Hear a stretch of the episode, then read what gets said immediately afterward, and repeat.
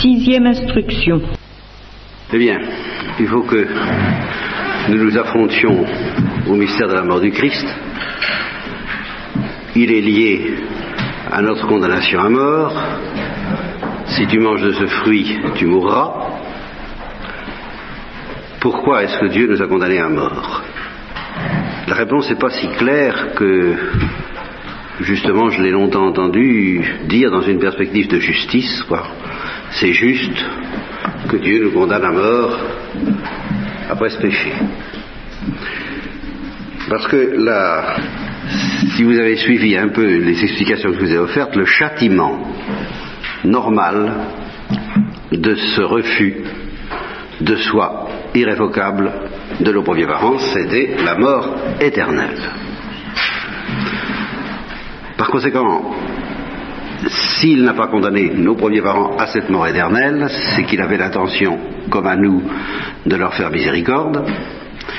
Par conséquent, il faut inclure la condamnation à mort dans une perspective de miséricorde.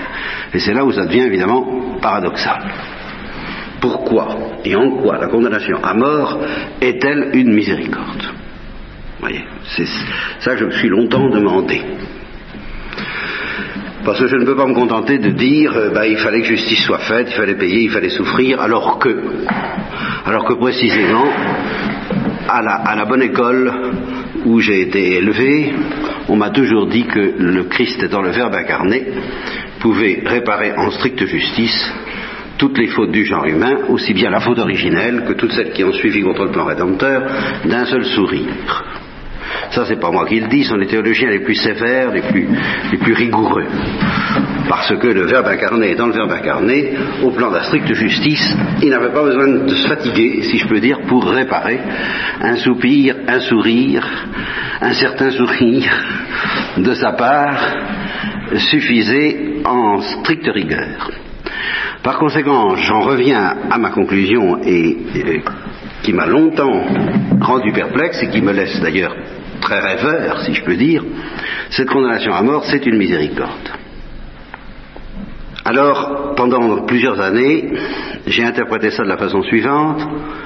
J'ai dit, ben oui,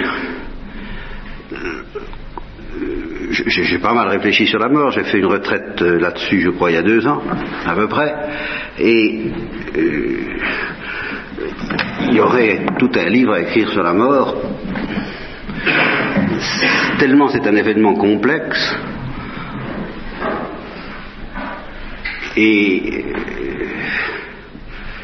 voyez, qui peut se présenter sous des visages tellement différents. Je me rappelle un psychanalyste qui me disait, je ne suis guère croyant, mais c'est un médecin en plus de ça, j'ai observé en tant que médecin ce que j'appellerais des bonnes et des mauvaises morts de mon point de vue, c'est-à-dire des morts qui semblaient euh, euh, délivrer quelque chose dans l'individu, accomplir quelque chose, euh, représenter, je ne peux pas dire un épanouissement, mais un accomplissement, une sorte d'accomplissement.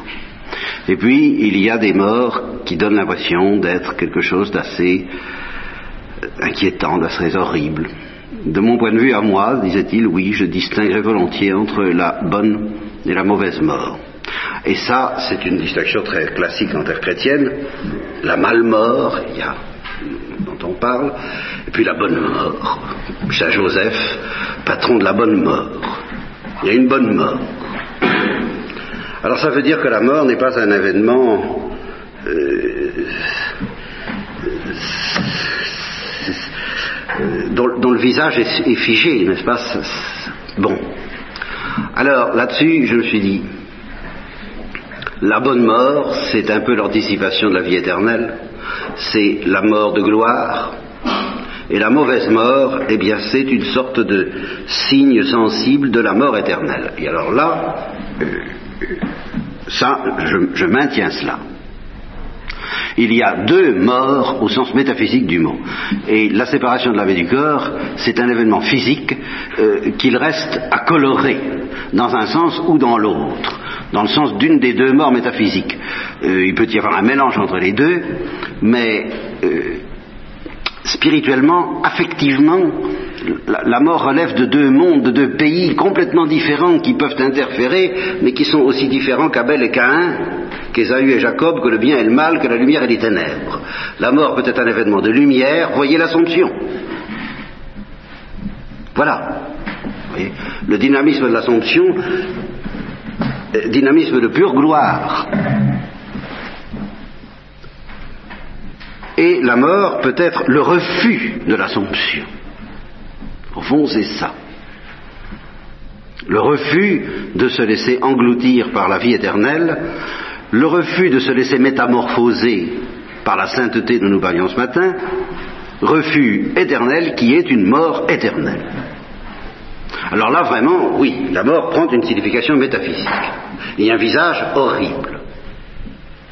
Mais finalement, il n'y a que ces deux morts-là. Voyez, il y a la mort de vie, la mort de gloire, la mort d'amour, la mort de lumière, la mort de joie. Et puis il y a la mort de mort, mais qui est une mort éternelle, de soi. C'est une mort éternelle. Et alors, une mort humainement n'est horrible que dans la mesure où elle nous donne quelques saveurs, quelques pressentiments sensibles de la mort éternelle. C'est pour ça que c'est horrible. C'est pour ça qu'on peut l'appeler la reine des épouvantes. C'est pour ça que vraiment, c'est pas en tant qu'événement physique, parce que en tant qu'événement physique, je dirais c'est ambivalent, c'est polyvalent. ça a au moins deux visages possibles. Rappelez-vous, dans le dialogue des Carmélites de Bernanos, l'échange des morts entre Blanche de la Force et la mère prière, qui était prête à mourir de gloire, la mère prière, et à mourir de joie. Et Blanche de la Force qui était prête euh, à mourir alors de, cette mort, qui est tout de même la mort éternelle, car je, je vais maintenir cela, que l'agonie de Jésus, c'est la mort éternelle. Je vais aller jusque-là. Et que précisément parce que Blanche de la Force n'avait pas la force de porter cette mort éternelle, ce visage de la mort éternelle que prenait pour elle sa propre mort, alors elle a reçu le don de mourir de joie, mourir comme un enfant qui rentre dans les bras de son père. Et c'est la prière qui, elle, a connu les affres de la mort dont l'aiguillon est le péché, comme dit Saint Paul n'est-ce pas? Alors ça, c'est une, une notion clé pour moi depuis plusieurs années. Il y a, il y a, au moins deux morts. Et, quand on parle de la mort de quelqu'un, quand on parle de la... je dis quelle mort? Vous voyez, l'assomption d'un côté et l'agonie de l'autre. Car l'agonie, je le maintiens, c'est la mort éternelle. Bon, alors, je disais donc, parce que je, reprends, ce sont des réflexions difficiles que je vous propose à partir de maintenant, je vous préviens. Ce sont des réflexions qui m'ont donné beaucoup de mal, à moi en tout cas. Alors, euh, il est bien juste qu'elle vous en donne un peu à Et donc je me disais, nous avons été condamnés à mort, d'une mort angoissante, euh, qui est pour nous un avant-goût de la mort éternelle dont nous courons le risque par nos péchés. Et donc c'est une miséricorde parce que Dieu se sert de cette mort qui nous fait peur et qui nous aide à pressentir l'enfer en fin de compte pour nous arracher à l'enfer, pour nous en protéger, pour nous en délivrer. C'est une manière de nous dire, attention mon petit, où tu mets les pieds. Regarde un peu à travers l'événement humain de la mort, ce qui t'attend si tu tombes dans le péché. Alors j'ai dit ça pendant longtemps, et ça ne me suffit plus. Je ne peux pas me contenter de dire ça. Pourquoi cette perspective médicale, si vous voulez, ne me, euh, j'ai l'impression que ce n'est pas uniquement pour nous arracher à la mort éternelle que Dieu nous demande ou nous propose de goûter à travers la mort naturelle quelque chose de la mort éternelle. Il, me semble qu'il y a quelque chose de plus profond. Et il me semble cela à travers Jésus-Christ.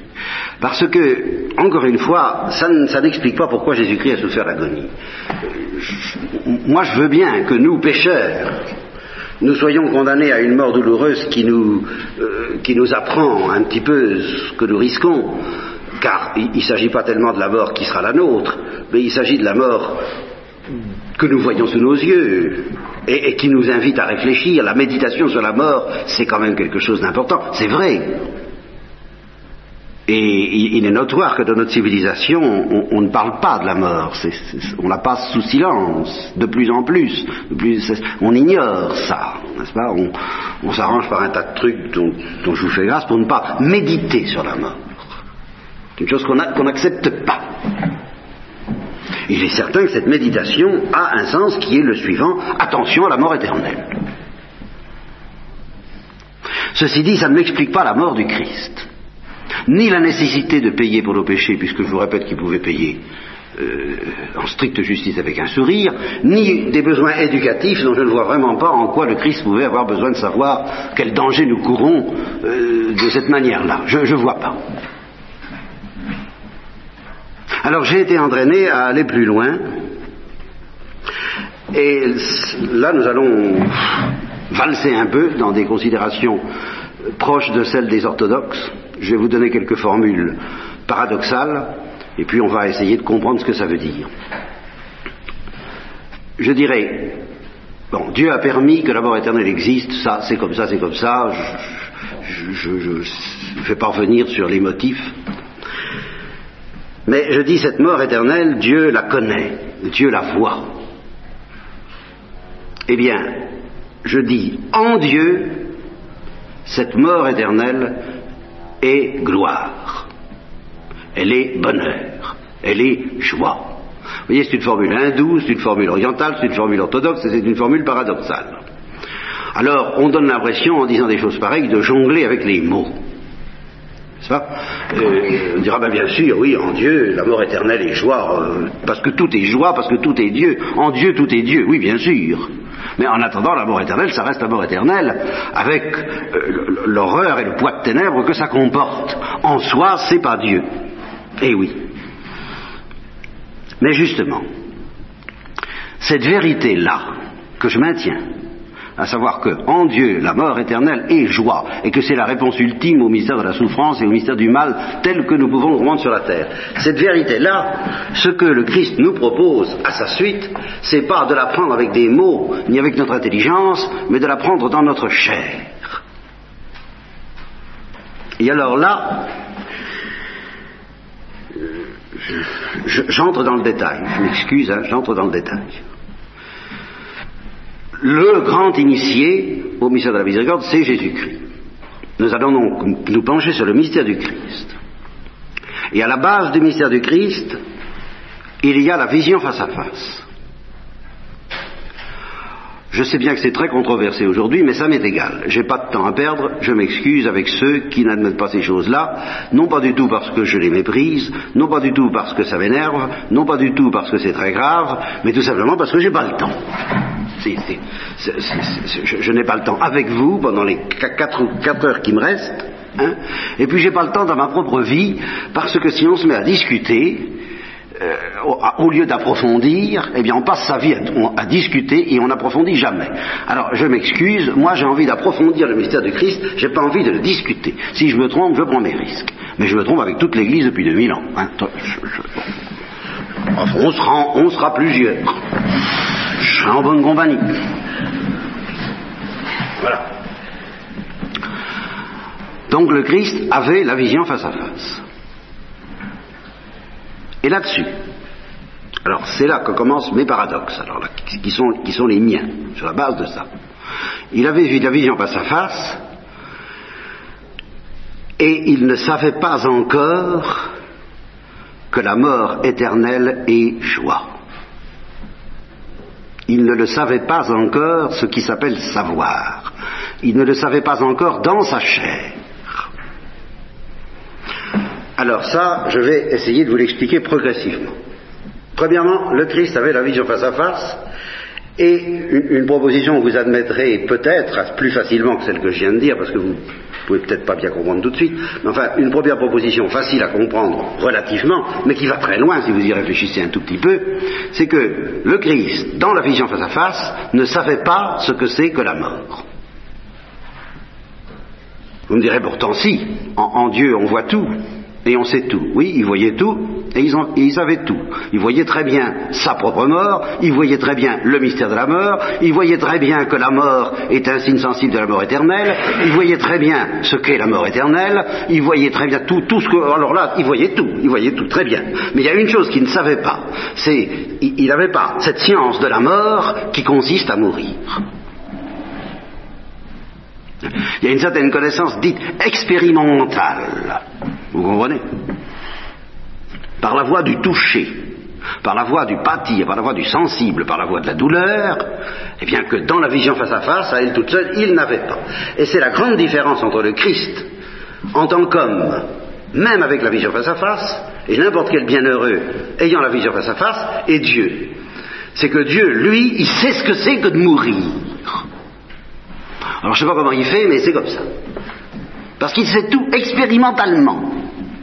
Et il sait même ce que c'est que le péché. Il est le seul, Dieu est le seul, à savoir, à ne pas avoir besoin de péché pour savoir ce que c'est que le péché. À ne, pas à, ne pas avoir besoin d'être réprouvé pour savoir ce que c'est que l'enfer. Et je dis souvent, et je répète souvent, Dieu seul sait ce que c'est que l'enfer.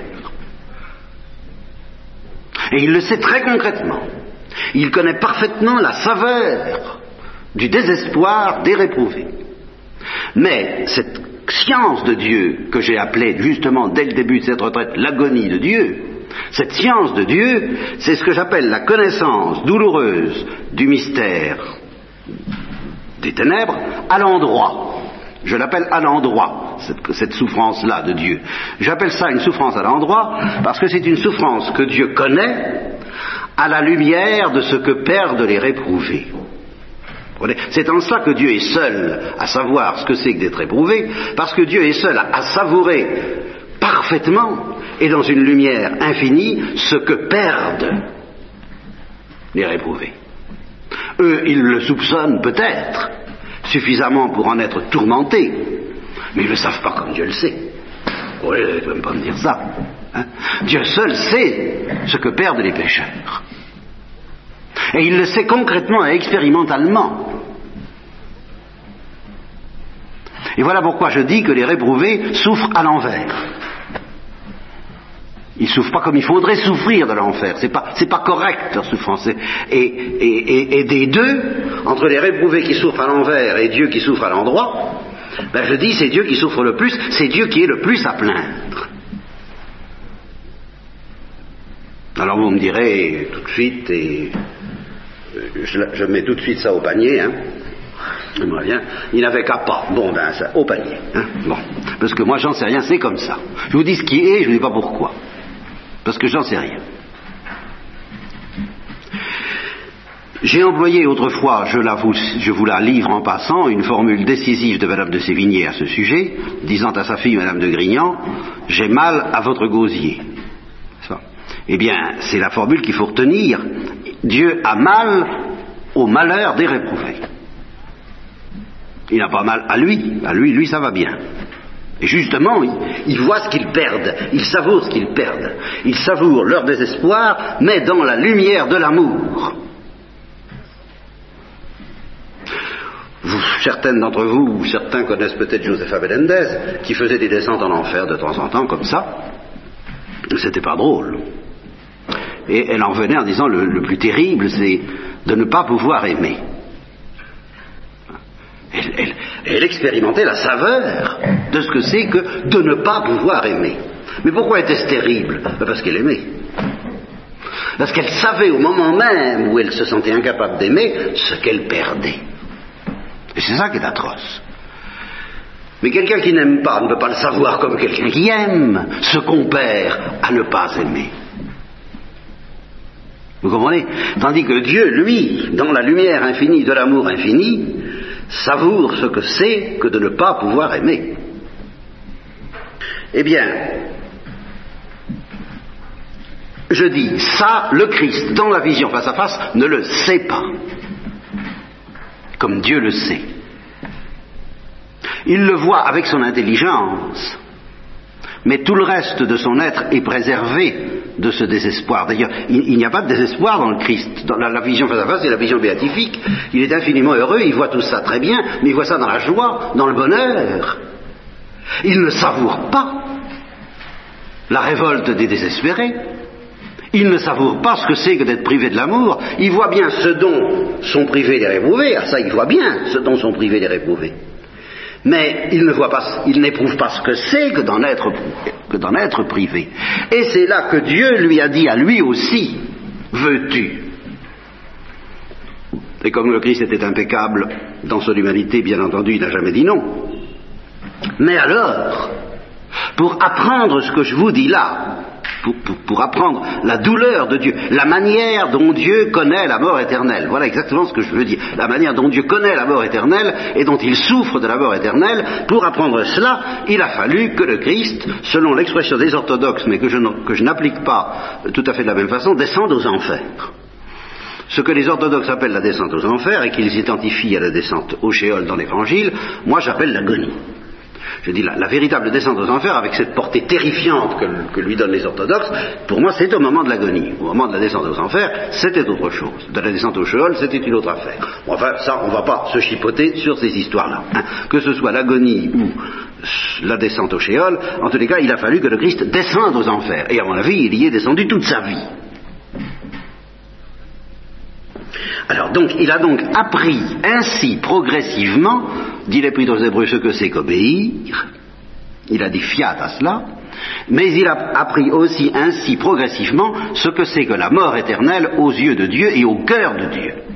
Et il l'a appris en souffrant, car on ne peut pas l'apprendre autrement. C'est pour ça que les anges nous envient, et ils commencent par envier Jésus-Christ d'abord, puis nous à la suite, parce que Jésus-Christ a reçu cette science. Me direz, ben oui, mais c'est une science terrible, il y a de quoi en mourir, et, puis, et puis en mourir éternellement. Alors c'est ici que là, également j'ai évolué, c'est-à-dire que je me, suis, laissé entraîner par, par moi-même à dire des choses je m'excuse, de plus en plus profondes et de plus en plus vertigineuses.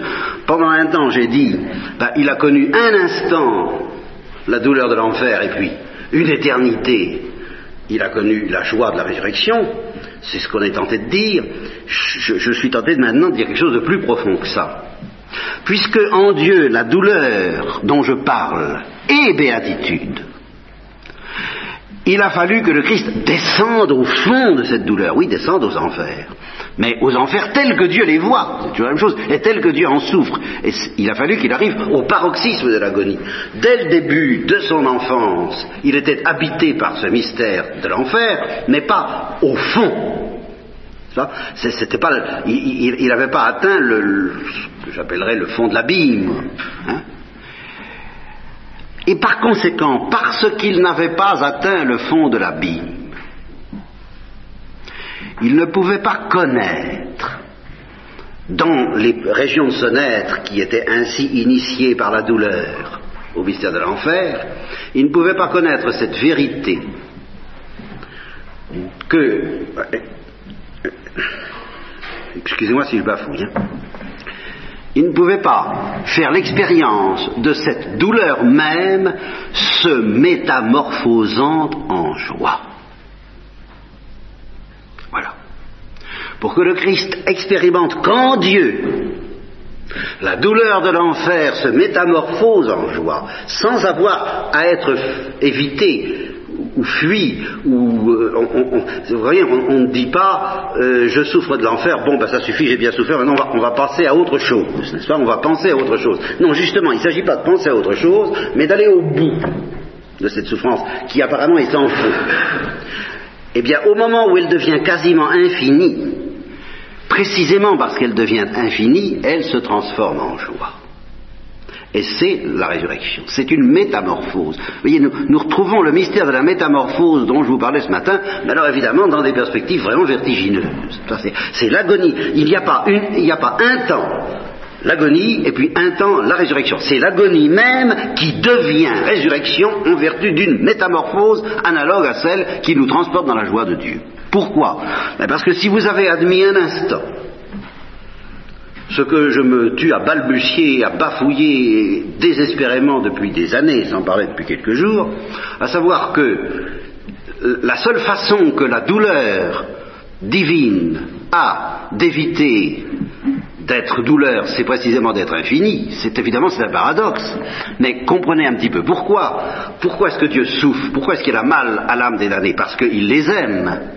Mais c'est justement parce qu'il les aime infiniment et par conséquent parce que sa douleur en face de leur malheur a une dimension infinie qu'à cause de ce mot infini, le mot douleur ne convient plus.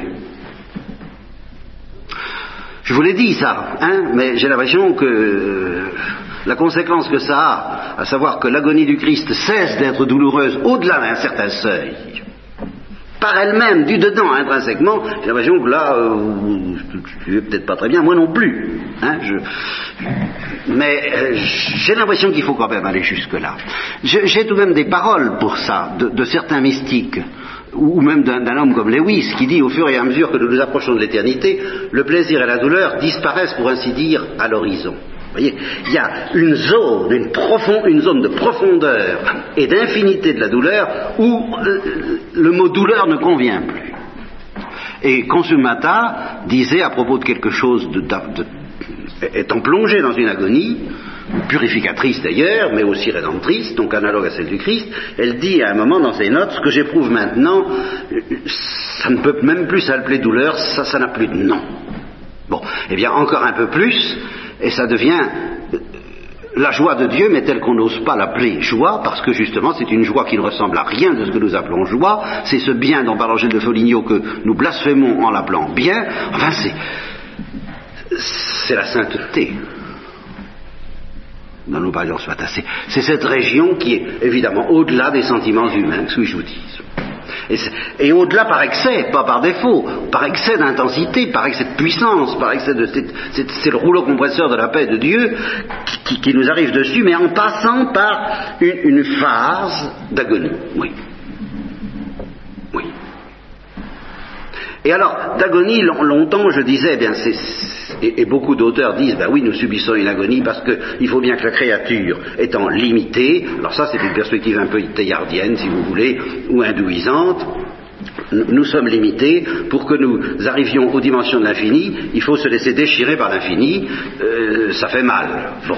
Mais c'est vrai, mais c'est pas de ça que je parle il s'agit de la douleur de Dieu en face de l'enfer. C'est toujours la même chose. C'est cette douleur-là même qui se métamorphose en joie si nous acceptons de boire ce calice jusqu'au bout, sans nous en détourner.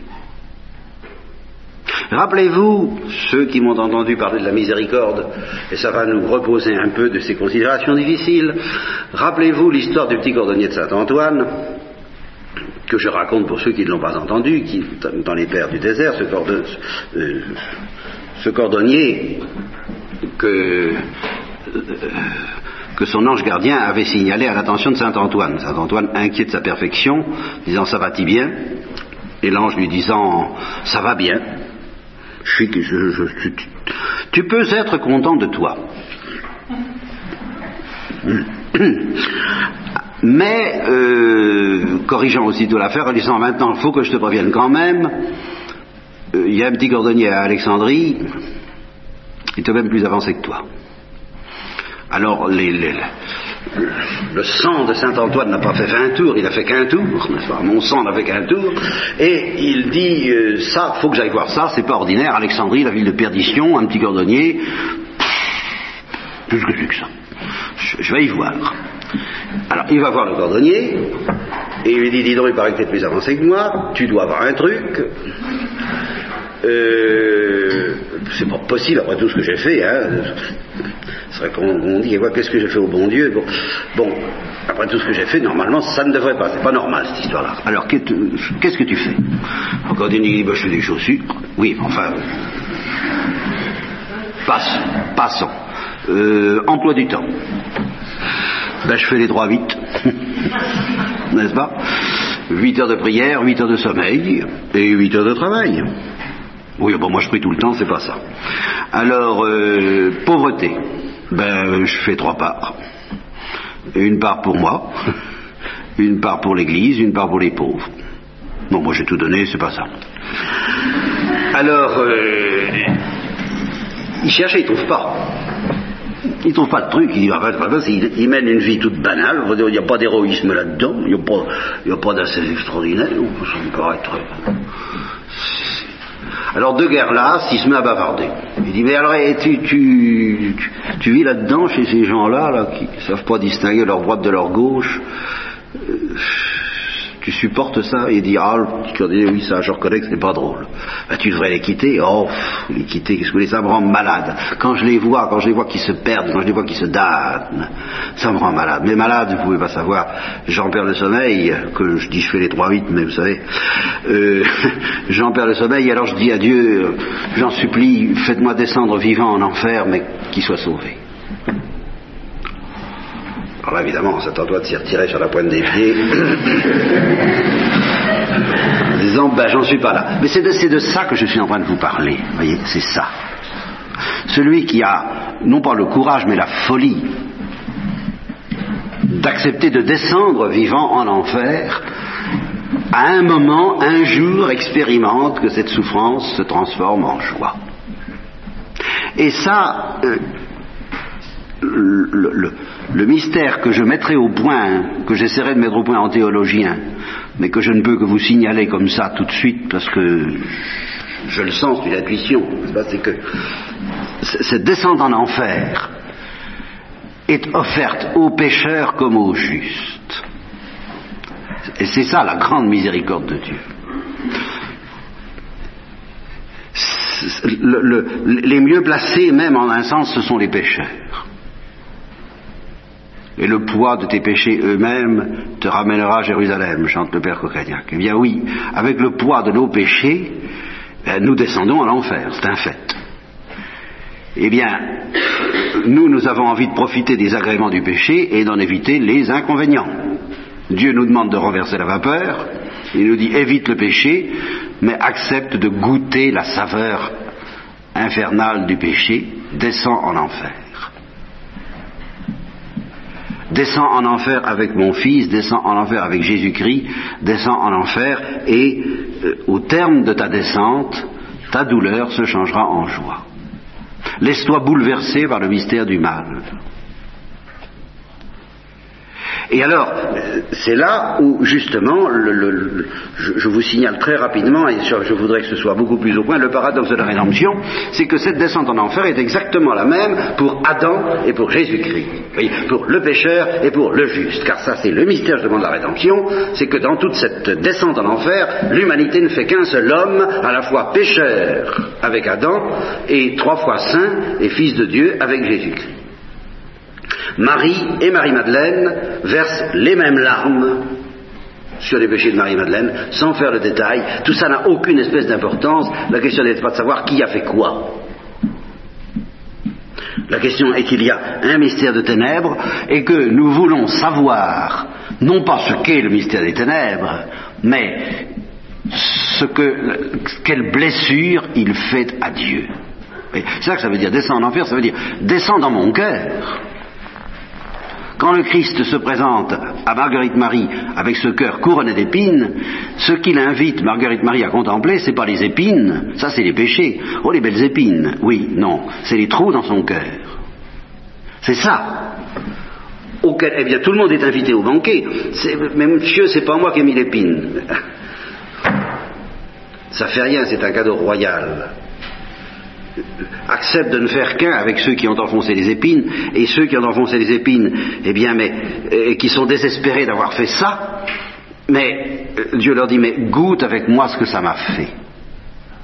Voyez, c'est ça le mystère de la grande réparation, dont on peut d'ailleurs avoir une certaine expérience au plan humain, si on se fait mal quand on s'aime, mais la, vraie réparation, c'est d'accepter de plonger dans la souffrance qu'on a faite à l'autre.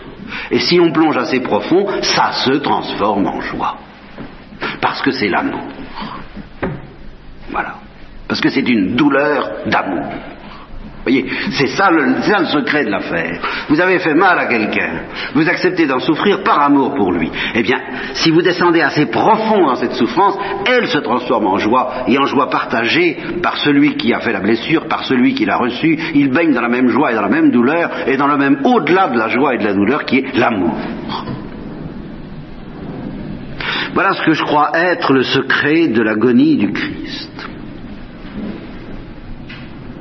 Par conséquent, euh, je n'ai peut-être pas parlé très longtemps ce soir, mais euh, je crois que j'ai remplacé en, en, poids atomique ce que je n'ai pas donné en volume. Mais j'ai encore une chose à ajouter avant d'aborder le, point suivant c'est que si on s'en tient là, voyons ce qui aurait pu se passer. Vous vous rappelez la transfiguration, le mystère de la transfiguration. Bon. Pourquoi est-ce que la transfiguration ne pouvait pas emporter Jésus au ciel à ce moment-là et que, comme il l'a dit en plus tard aux disciples d'Emmaüs, je ne pouvais pas partir à ce moment-là car il fallait que le Christ souffre et meure pour entrer dans la gloire, c'est parce qu'il n'était pas encore descendu au fond de l'agonie. Mais, ce qui aurait très bien pu se passer, et nous aurons à nous demander pourquoi ça ne s'est pas passé comme ça, mais voilà le schéma que je, crois être le, schéma en profondeur des mystères du Christ, il se livre à l'agonie, il n'a besoin de personne pour ça. Il lui suffit d'entrer avec Dieu dans la souffrance de Dieu face à l'enfer. Et l'enfer n'a même pas besoin de le persécuter pour ça. Nous y reviendrons. Euh, il apporte son petit grain de sel, si vous voulez. Mais avant tout, il existe. C'est tout. Et il blesse le cœur de Dieu par cette existence même. Eh bien, Jésus descend dans cette souffrance, et tant qu'il n'est pas descendu au fond, il ne peut pas partir au ciel. Il peut montrer qu'il est habité par la gloire, la gloire de la vision face à face, mais cette gloire ne peut pas emporter tout, parce que c'est par le chemin de l'agonie, se transformant en joie et en gloire, qu'il doit monter au ciel. De sorte que je vois très bien le Christ entrant en agonie à Gethsemane, et au terme de cette agonie, au terme de la sueur de sang, transfiguré en gloire. Sans qu'intervienne nécessairement la séparation de l'âme et du corps, c'est là le point sur lequel nous reviendrons demain matin. Je, pense que dans cette affaire, la séparation de l'âme et du corps n'est pas l'essentiel. L'essentiel, c'est l'agonie. Comprenez La mort comme événement d'ici-bas n'a plus lieu quand l'âme est séparée du corps. Je me rappelle encore un de mes frères quand on est novice, on voit ces choses-là d'une manière beaucoup plus superficielle, croyez-moi. Et, cependant, on était généreux, on y allait, quoi. Le premier vendredi saint que j'ai passé, alors on, faisait des saintes sérieuses, in illo tempore. Bien. Alors, on, donc on assistait aux offices et puis on méditait, on pensait à la, mort du Christ, enfin, vendredi saint, on était vêtu de la chape noire, on, prenait un air de circonstance. Hein. Et alors, je me rappelle ce frère me disant à 3 heures de l'après-midi, ah, ou, à 2 heures, vivement 3 heures, que ce soit fini. Non pas notre, non pas notre pénitence, parce qu'elle se continuait consciencieusement, mais sa souffrance. C'était ça, vivement trois heures, qu'il est, fini de souffrir. Bon, c'est un, un, très beau réalisme, n'est-ce pas? Mais je ne dirais pas ça aujourd'hui parce que ce n'est pas la question, c'est pas comme ça que ça se passe. Mais j'en prends note pour vous dire, voyez, la séparation de la vie du corps marque, théoriquement la fin de la souffrance. Mais ce qui m'intéresse, moi, c'est pas la fin de la souffrance, c'est la transmutation alchimique, c'est la métamorphose de la souffrance en joie. Et elle aurait pu avoir lieu sans qu'il y ait trois heures de l'après-midi, hein, séparation de la vie du corps, le fracas, les ténèbres, tout ça, le, rocher, tout ça, aurait pu ne pas avoir lieu. Il aurait pu entrer en agonie, sans, sans doute les apôtres dormant consciencieusement à quelques jets de pierre, et se réveillant pour le voir partir à l'ascension.